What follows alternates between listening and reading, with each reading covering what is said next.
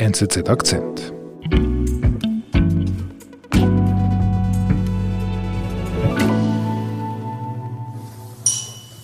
Good morning. Welcome to our second quarter 2023 earnings media conference. Wir sind im Grünen Hof am 31. August, also gestern. Der Grünen Hof, das ist das Medienzentrum der UBS, der größten Schweizer Bank. Das ist nahe am Paradeplatz in Zürich am Herzen des Schweizer Finanzplatzes. It's so great to see so many of you with, with us here today in Zurich and those of you that are joining online. Eigentlich äh, stellt die UBS heute nur ihre Quartalszahlen vor, aber alle wissen, heute geht es um mehr. Es geht um die Zukunft dieser neuen Großbank, dieser neuen UBS. Die UBS hat ja die Credit Suisse gekauft, die andere Schweizer Großbank vor fünf Monaten angekündigt, vor zwei Monaten abgeschlossen und jetzt ja, soll klar werden, was heißt das denn mhm. eigentlich für alle Schweizer Banker hier. Mhm. Und äh, viele hatten die Hoffnung, die Credit Suisse könne immerhin in der Schweiz als unabhängige Bank bestehen bleiben. Mhm. Und dann betritt die Person den Saal, auf die alle gewartet haben, Sergio Motti, mhm. der Chef der UBS. Yes, uh, good morning, everyone, and thanks for coming over for this uh, press conference. Uh, mhm. Äh, was mir auffällt, er trägt einen leichten grauen Sommeranzug und vor allem er trägt keine Krawatte. Wieso, wieso ist das auffällig? Ja, aus der Tradition der Banken, man, der Banker, der hatte früher immer die Krawatte an. Und äh, ich denke, das signalisiert auch eine gewisse Lockerheit. Er drückt aus, wir haben das im Griff we got this. Mhm. Ja, und dann äh, ergreift der Motti das Wort und sagt dann recht schnell das, was wir eigentlich schon alle erwartet oder befürchtet haben. So, we had to come to the conclusion that the only practical er kündigt definitiv an, die Credit Suisse wird vollständig in die UBS übernommen. Und damit verschwindet eine Traditionsbank, die die Schweiz prägte. Mhm. Und das heißt damit auch, es werden viele Arbeitsplätze verloren gehen. Und verantwortlich für das neue Kapitel in der Geschichte der Schweizer Banken ist eben er, der 63-jährige Tessiner Sergio Ermotti. Wie es dazu kam, erzählt Wirtschaftsredaktor André Müller. Ich bin David Vogel. André, es gibt ja dieses Klischee über die Schweiz, die Schweiz das Land der Schokolade und der Banken. Schokolade gibt es ja tonnenweise bei uns im Supermarkt. Was ist jetzt mit diesen Banken? Würdest du sagen, du als Bankenredakteur unserer Zeitung, ist das jetzt ein Klischee oder ist die Schweiz ein Land der Banken? Nein, das ist nicht nur ein Klischee, da hast du durchaus recht. Es, ist, es gibt nicht nur tonnenweise Schokolade, es gibt auch noch tonnenweise Banken, weit mehr als 200 im Land es ist immer noch eine der wichtigsten Branchen in diesem Land. Mhm. Die schaffen, es gibt verschiedene Schätzungen, 90.000, 100.000 gut bezahlte Jobs in diesem Land. Mhm. Äh, sie helfen dann auch dabei, dass die ganze restliche Schweizer Volkswirtschaft gut funktioniert. Also mhm. haben so eine wichtige Scharnierrolle da in der Mitte. Mhm. Und ja, vielleicht ist es auch noch ein bisschen mehr als das, als bloß Zahlen. Mhm. Die, die Branche ist immer noch recht nahe, ich sag mal so am Befinden der Schweizer. Also wenn es den Banken nicht gut geht, dann gibt es immer noch so ein bisschen Soul-Searching äh, im Land. Etwas ich, Emotionales vielleicht. Ja, durchaus. Ich sehe es ja, weil ich auch parallel die, die Versicherungen betreue. Und die Versicherungen, die sind eine von den Zahlen her gleich wichtige Branche wie die Banken. Mhm. Es ist etwas merkwürdig manchmal bei der Credit Suisse, als die in die Krise geraten ist, wir kriegen mehr Leserbriefe, es gibt mehr Reaktionen darauf, als wenn bei einem Versicherer etwas gut läuft oder nicht gut läuft. Mhm. Also die Banken lassen in der Schweiz die Leute irgendwie nicht kalt. Ja, in, in beide Richtungen. Also wenn es gut läuft und wenn es nicht gut läuft. Das ist wirklich eine, irgendwo emotionale Bindung, die noch da ist. Mhm. Und die, die UBS und die CS, das sind die beiden Großbanken gewesen, die, die hatten einfach eine sehr wichtige Stelle, so im, sag mal so im Zentrum dieses Ökosystems. Die hielten diesen Bankenplatz auch etwas zusammen. Mhm. Man kann auch sagen, sie waren systemrelevant, und zwar weltweit systemrelevant. Mhm. Das heißt, man kann oder will diese beiden Banken nicht untergehen lassen, weil wenn sie untergehen, dann ist eben das ganze System gefährdet, also das weltweite Finanzsystem. Mhm. Und jetzt hast du gesagt am Anfang des Gesprächs, die UBS hat die Credit Suisse übernommen. Was bedeutet das? Ja, das bedeutet, wenn diese beiden Banken zusammengehen oder die eine die andere übernimmt, dann ist das für die Schweiz und für den Finanzplatz ein Riesending. Das ist mhm. eine große Sache. Okay. Und Sergio Emotti, der Mann, den wir da ganz am Anfang gehört haben, er ist der Verantwortliche für diese große Sache. Genau, ja. Quasi der, wenn du sagst, das ist eine Herkulesaufgabe, er ist dann quasi der Herkules, die diese mhm. Aufgabe durchführen muss. Das, er ist quasi im Zentrum, er muss das äh, wirklich jetzt durchorchestrieren von, von Anfang bis Ende. Kann er das? Er hat es schon mal gezeigt, dass er großen Aufgaben gewachsen ist. Mhm. Die, die UBS, die war ja vor 15 Jahren in dieser weltweiten Finanzkrise, war, war sie die, die Skandalbank der Schweiz und mhm. darüber hinaus. Sie hat sich massiv verspekuliert in der Finanzkrise mit so Ramschpapieren. Sie hat später auch andere Skandale noch äh, hinzugefügt. Es kam da wirklich einen nach dem anderen hinzu.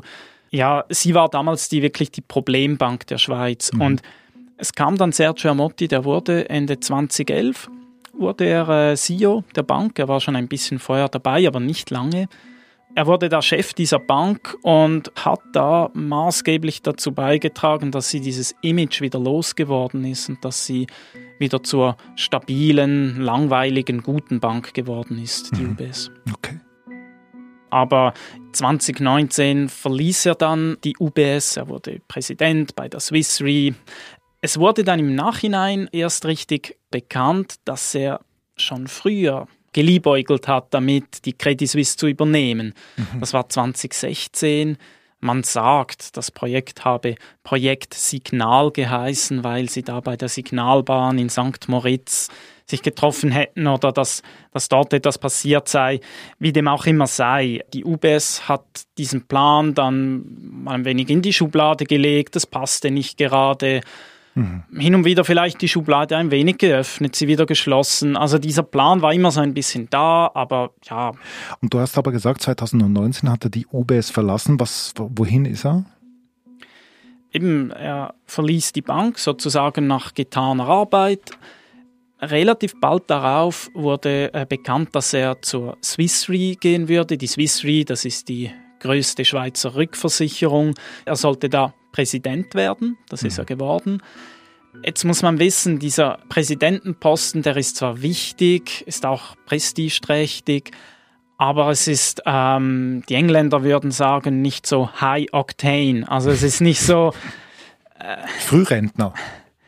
Ja, das hast jetzt du gesagt. Das ist ein bisschen zugespitzt. Aber sicher, das Tempo ist nicht gleich hoch, wenn du Präsident bist bei, beim Rückversicherer, wie wenn du wirklich CEO bist, der quasi operativ alle Zügel in der Hand hat bei der größten Bank der Schweiz. Mhm. Also einigen wir uns darauf, er hat ein bisschen weniger Adrenalin im Leben.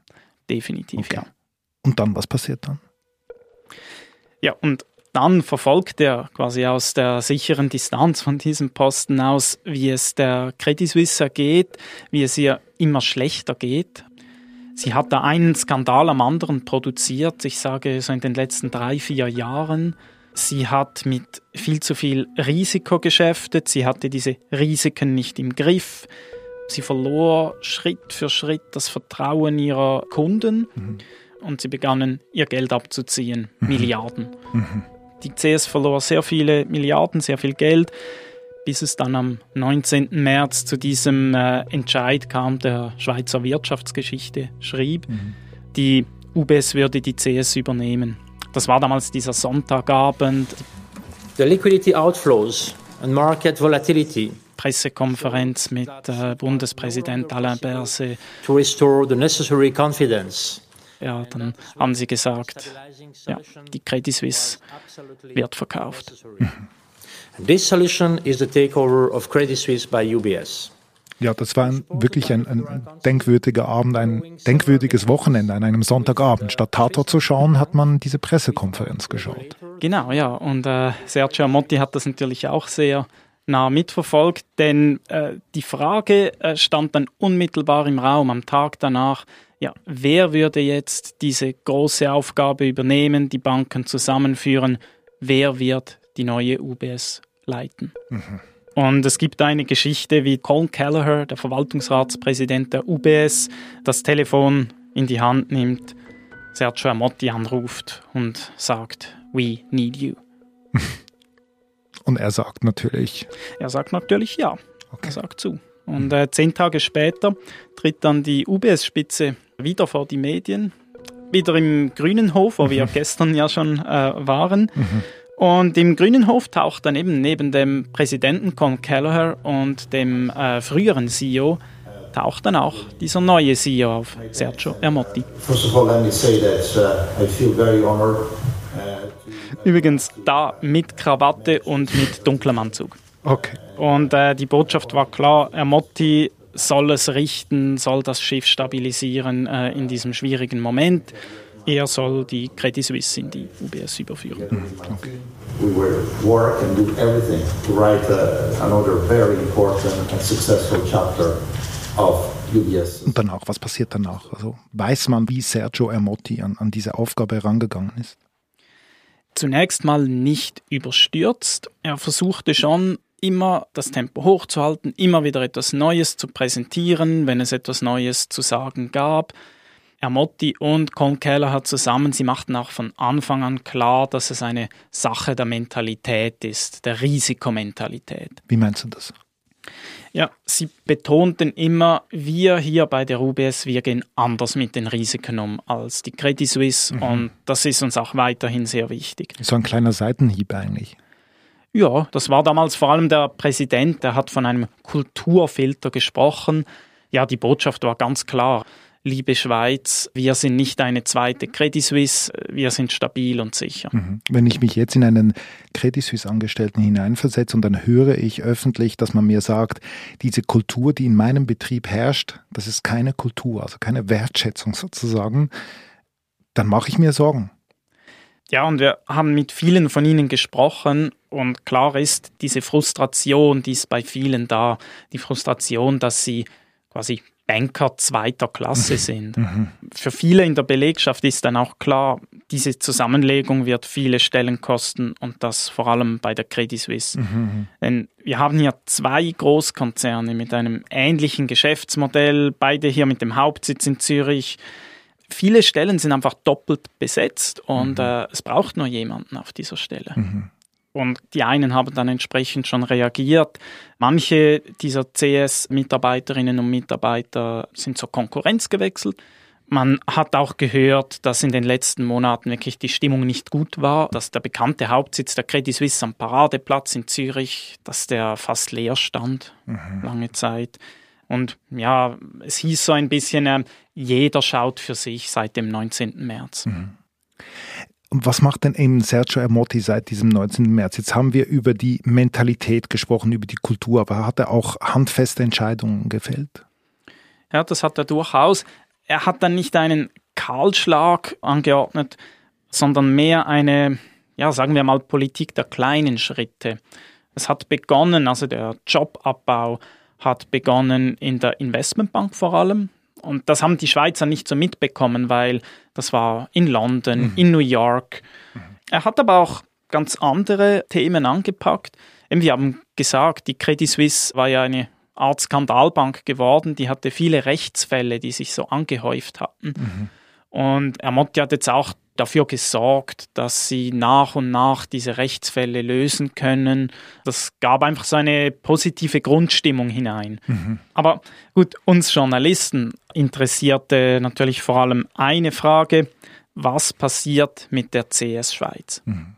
Vielleicht für unsere Hörerinnen und Hörer in Deutschland und Österreich, das ist eine Bank, die ist sehr präsent auch in der Schweiz. Die hat ja überall Filialen. Das ist nicht irgendwie eine, etwas Virtuelles oder so, sondern die Credit Suisse ist wie in Deutschland die Commerzbank. Ja, ja, es ist ein guter Punkt. Also vielleicht im, im Ausland kennt man die Credit Suisse eben eher als die Problembank, die ein großes Rad dreht in New York, im Investmentbanking. Aber in der Schweiz war sie halt immer auch eine ja, eine lokal verankerte Bank. Mhm. Es war die Zürcher Bank. Und ihr wolltet immer wissen, was passiert jetzt mit dieser Bank? Bleibt die da? Genau, mit dieser Bank, die für die Schweiz wichtig ist, äh, wird es die weiterhin geben oder äh, wird diese so ganz eben wie ein Würfelzucker im Kaffee einfach aufgelöst in der UBS verschwindet? Mhm. Und du betreust ja bei der NZZ das Bankenressort. Also hast du denn nicht äh, bei der UBS nachgefragt? Ja, ja, nein, natürlich. Äh, wir haben immer wieder nachgefragt äh, in diesen fünf Monaten, ja, was passiert jetzt mit der CS Schweiz? Wird sie integriert? Wird sie ausgelagert?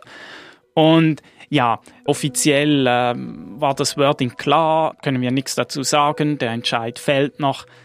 Aber ich meine, wenn man so zwischen den Zeilen liest, die UBS hat die anderen Optionen nie wirklich stark verteidigt und stark gemacht. Und ja, mit der Zeit haben alle Journalisten, auch die Öffentlichkeit kam zum Schluss, ja, vermutlich werden sie diese Bank vollständig integrieren. Mhm. Und im Nachhinein war dann auch klar, die Öffentlichkeit wurde auf diesen Tag X schrittweise vorbereitet. Mhm.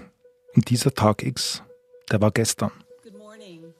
Dieser Tag X war gestern, genau. Dieser 31. August, wo es eben ums Quartalsresultat ging, aber eben eigentlich um viel, viel mehr als mhm. nur das.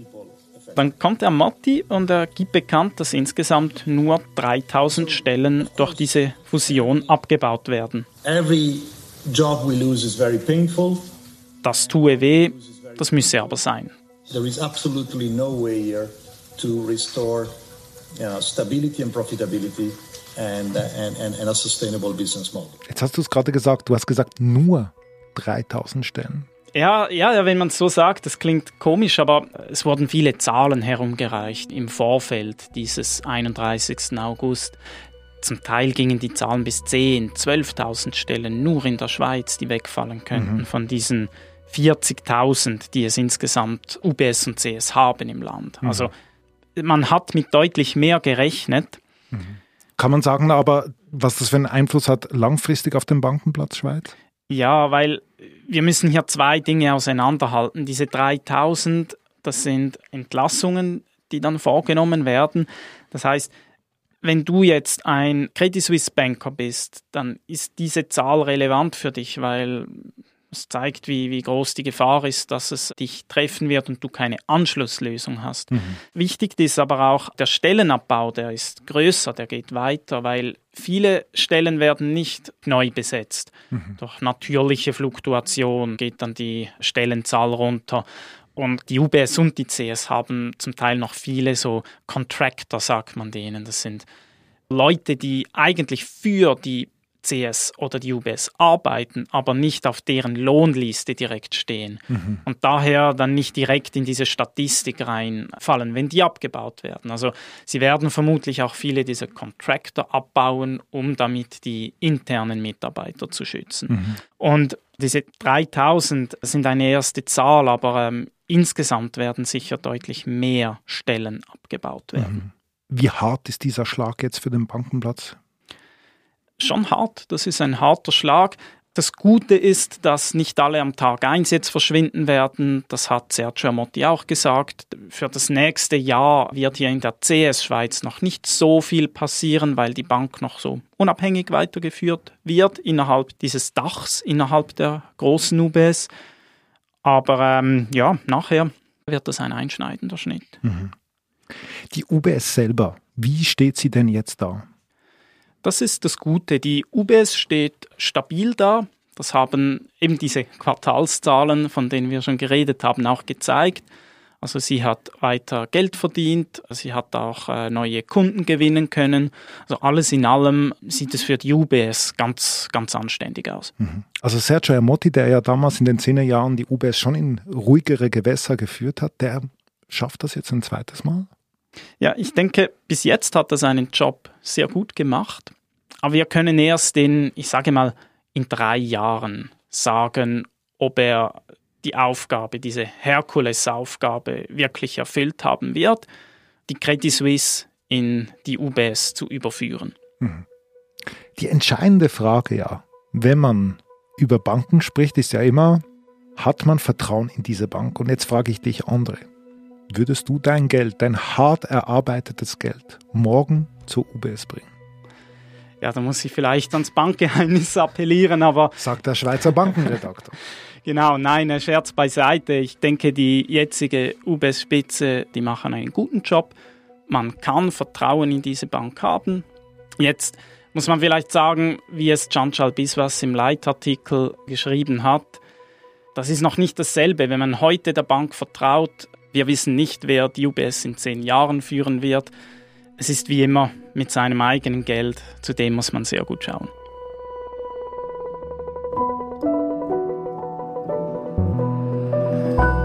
Also nehmen wir uns das zu Herzen. Lieber André, vielen Dank. Vielen Dank.